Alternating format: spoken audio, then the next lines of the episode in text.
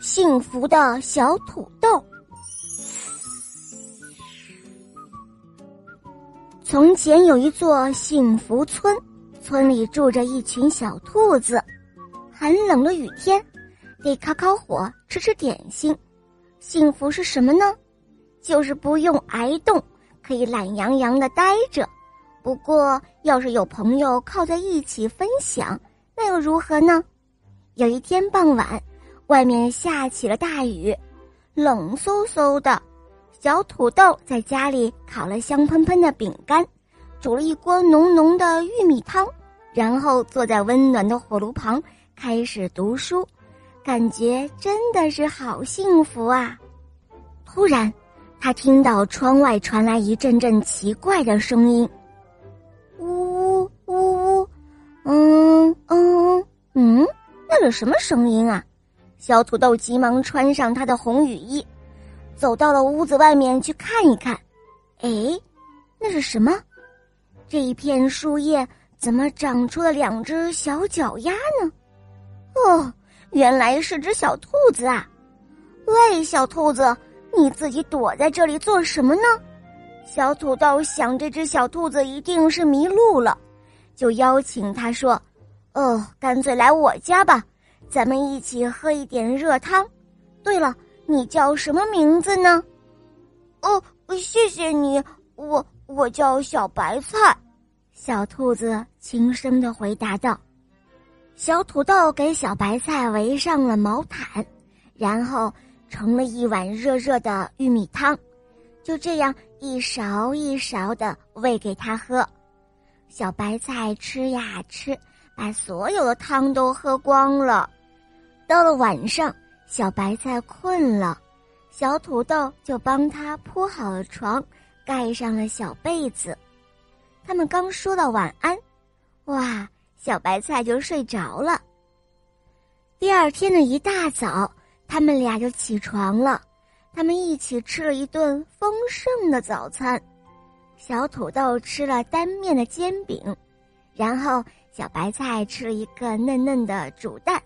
他们还一起吃下了七个大大的三明治，中间夹的是一根大大的胡萝卜，还有一盘子的鲜草莓，哇，真是太好吃了！吃完早餐，他们一起去外面玩耍，想玩什么就玩什么，玩累了就歇上一小会儿，躺在那绿油油的草地上，看着白云从蓝天上飘过。哇，多幸福啊！过了一会儿，小土豆建议一起来玩独轮车。小土豆推得飞快，突然，车子撞到了一块大石头，然后小白菜一下子就被飞了出去。只听“砰”的一声，他被摔到地上。哦不，这可怎么办呢？小土豆赶紧跑过去，把小白菜抱了起来，小心的送回了家。小土豆迅速的套上了白大褂，开始给小白菜做了检查。嗯，还好，只是一点点的擦伤。然后给他贴上一个创可贴。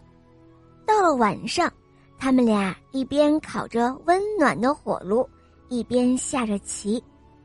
临睡前。小土豆和小白菜坐在沙发上读故事，可是故事还没有读完，他们俩就都呼呼的睡着了。第二天早上，当小土豆猛地惊醒的时候，他发现小白菜不见了，他跑到哪儿去了呢？难道一切都是梦吗？小土豆到处的找。桌子底下，花园中，但是哪里都没有小白菜的影子。小土豆惊慌失措，他跑到村子里，想要喊大家来帮忙，帮他找小白菜。小土豆着急的哭了起来，他的小白菜就这样消失不见了。小土豆一定要找到小白菜。这时候。幸福村里的居民都出来帮忙找了，可是小白菜却好像人间蒸发了一样。突然，有一个小伙伴急急忙忙的跑过来，告诉小土豆：“他说，喂，小土豆，你知道吗？你们家着火了，你快去看看吧。”“什么？我们家怎么会着火了呢？嗯，到底发生了什么事呢？”这时候，大家都朝着小土豆家跑去，可是那里并没有着火呀。而是有一只小兔子，正在火炉边做着煎饼呢，啊哈，这就是传说中的小白菜吧？大家都好奇的问道：“那个小兔子，那个小兔子，小白菜吗？就是小白菜吗？”“是的，它就是我的小白菜，哼 我可找到它了。”这时候，小土豆高兴的大叫：“小白菜，你去哪儿了？我可找到你了！”哦，我哪儿都没有去啊，小白菜说道。